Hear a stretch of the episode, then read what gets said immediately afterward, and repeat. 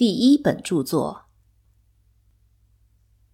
我最喜欢的课是面向一二年级本科生开设的社会心理学导论。我很高兴，我是第一个唤起他们心底对社会心理学热望的人。但在德州大学，我对现有教材越来越不满意了。不是因为他们学术含量不高，也不是因为写的不够严谨准确，更不是因为缺乏足够的图表和参考文献。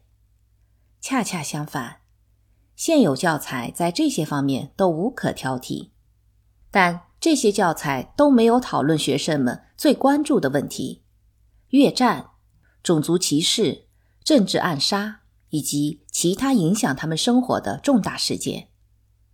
难怪大多数学生觉得教材既乏味无趣，又与自己毫无关系。我整日抱怨教材不好。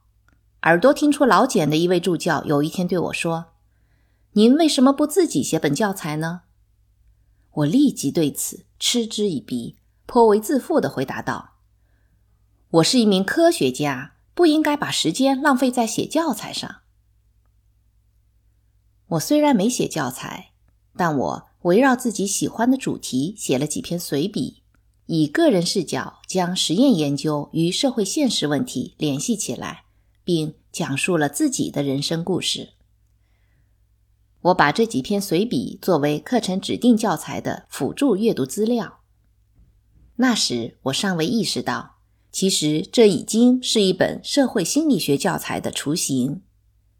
这本薄薄的但颇有分量的教材名为《社会性动物》。因为当时没打算当做教材来写，我完全由着自己的兴趣。采用自己的语言风格和第一人称，仿佛直接与学生交谈。在第一章，我无比自豪地阐述了阿伦森第一定律：举止疯狂的人不一定是疯子。这只是诸多阿伦森第一定律中的一条，并不存在阿伦森第二定律。我以命名第一定律的做法自嘲，不过所阐述内容本身是极其严肃的。反映了我对社会心理学本质的看法。换句话说，我认为社会情境能对人的行为产生强有力的影响，能让理智者变疯狂，让品行端正者行不义之举，让聪明人干蠢事，让勇敢者变懦弱。